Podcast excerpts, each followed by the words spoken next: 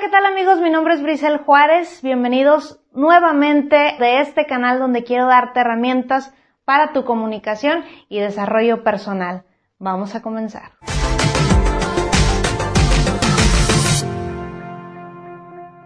El día de hoy que está saliendo este video, estamos celebrando el Día Internacional del Libro. Por lo tanto, se me ocurrió que sería muy buena idea el poder darte los cinco libros, los cinco libros que de alguna forma transformaron mi pensamiento, mis ideas, me hicieron una persona nueva. Si bien es cierto, tengo muchos libros de mi carrera de comunicación, de publicidad, de terapia, hay cinco libros en específico que yo pienso que toda persona debería de leer y te voy a dar una breve sinopsis de estos libros. El primer libro que te quiero recomendar y es, digamos que es ese libro que transformó mi pensamiento y que me hizo darme cuenta que me gustaba la psicología, la conducta humana y que creo que toda persona debe de leer en algún momento de su vida. Yo lo leí en la universidad como una tarea de una clase, fue este.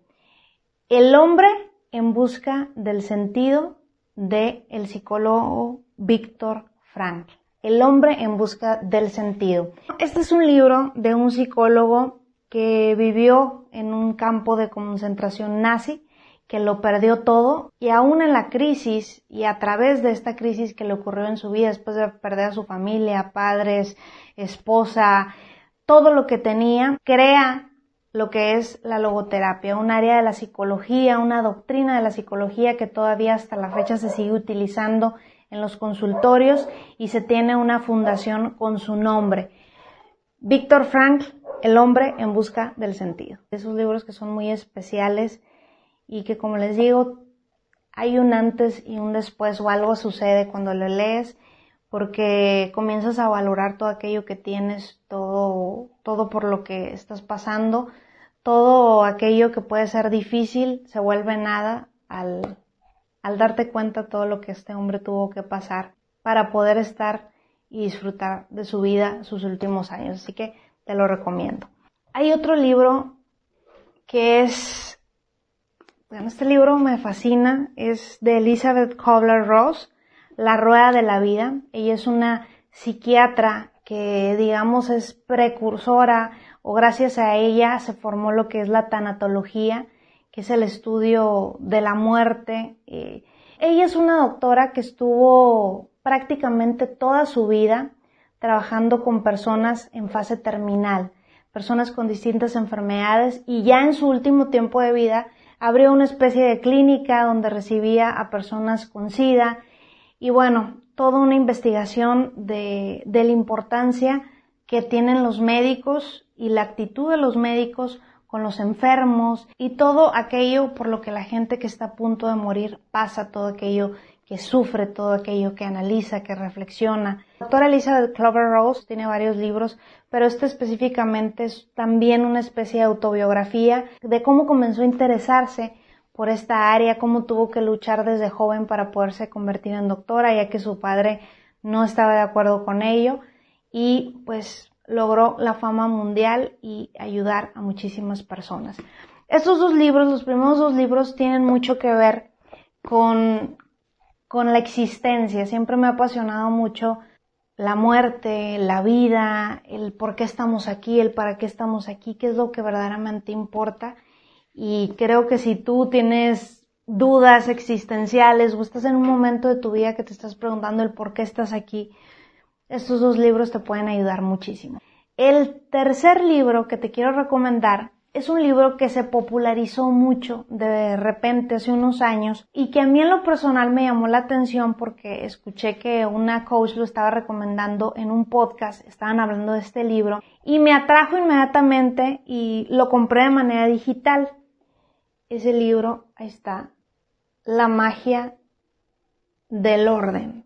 Si no parece bien, lo voy a poner de todas maneras en pantalla. Este libro de Marie Kondo que ya actualmente tiene hasta una serie en Netflix precisamente de su filosofía. ¿Y por qué me gustó? ¿Por qué me atrajo este libro?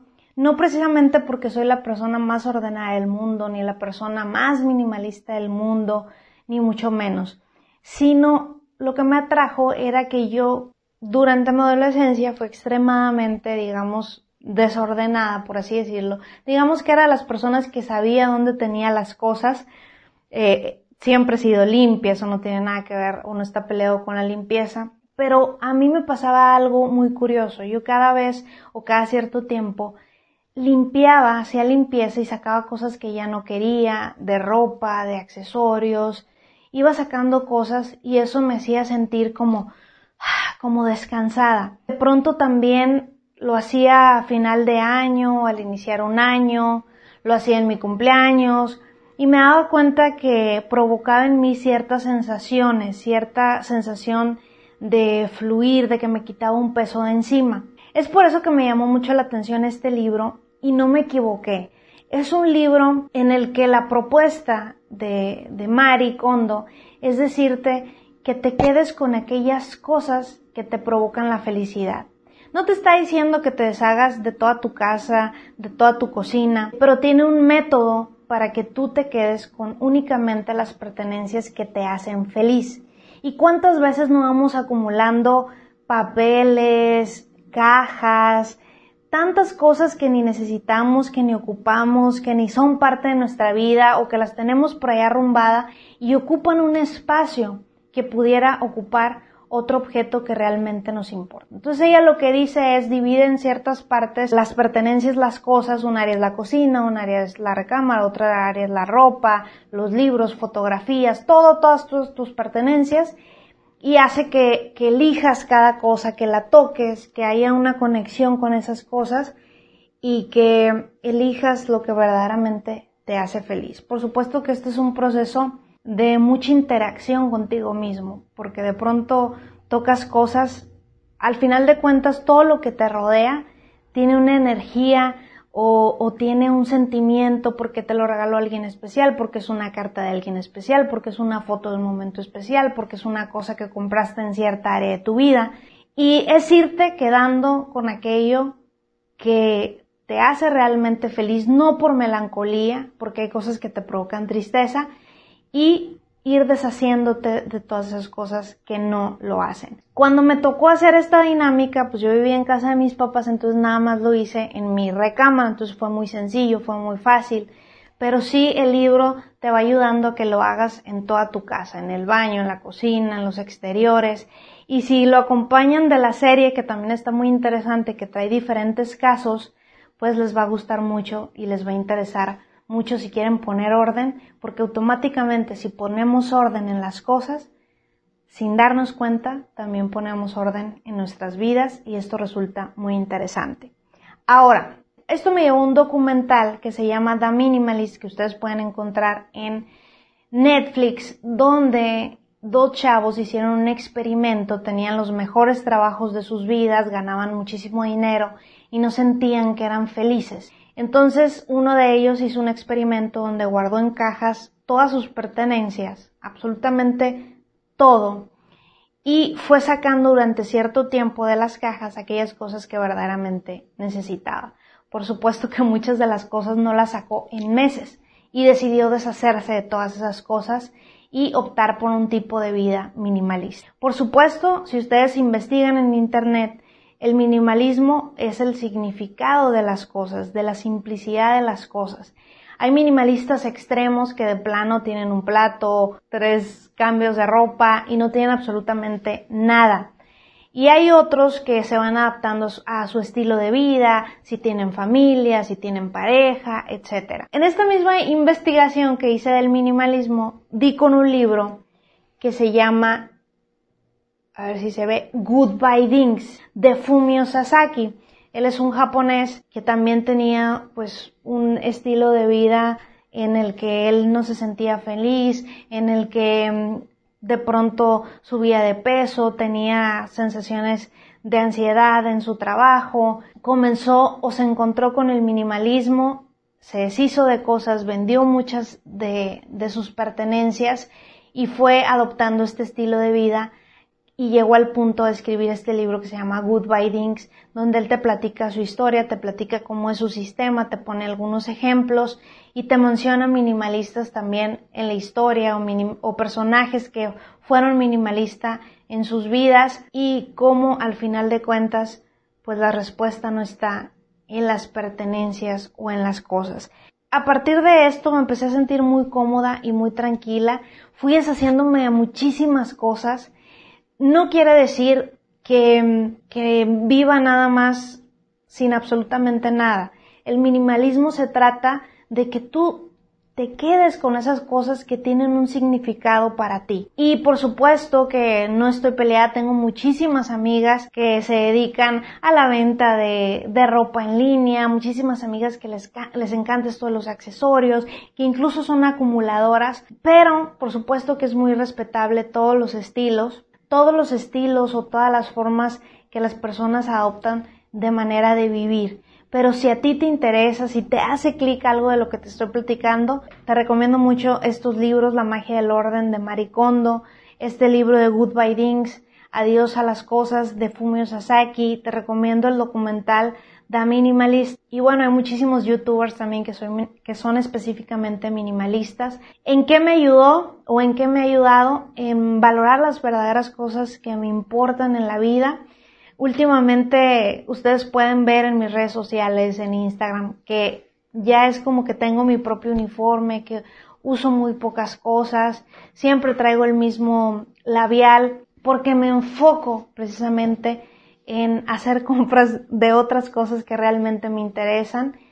Y esto por supuesto que no significa que no me interese trabajar o que no me interese el dinero, que voy a ser una hippie.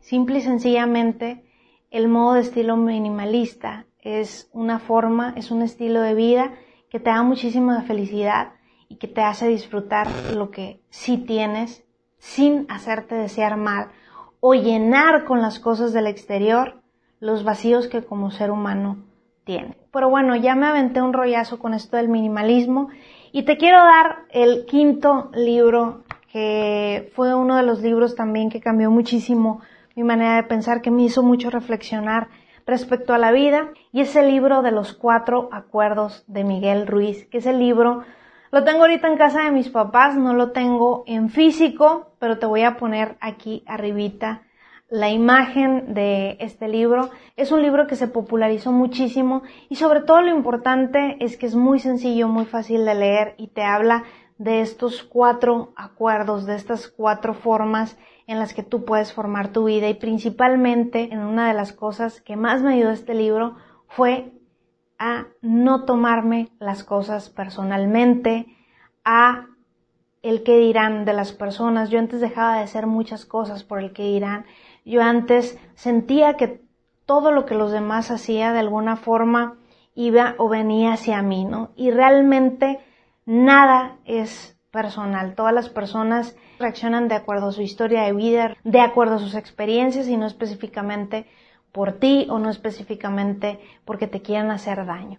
Pero es un libro bastante interesante que yo te recomiendo muchísimo. Estos son los cinco libros que de alguna forma cambiaron mi mentalidad. Por supuesto hay libros de productividad que te pude haber recomendado, pero estos son libros que en lo personal me han ayudado a mí, a mi manera de ser, a mi manera personal de pensar y de vivir y de reflexionar.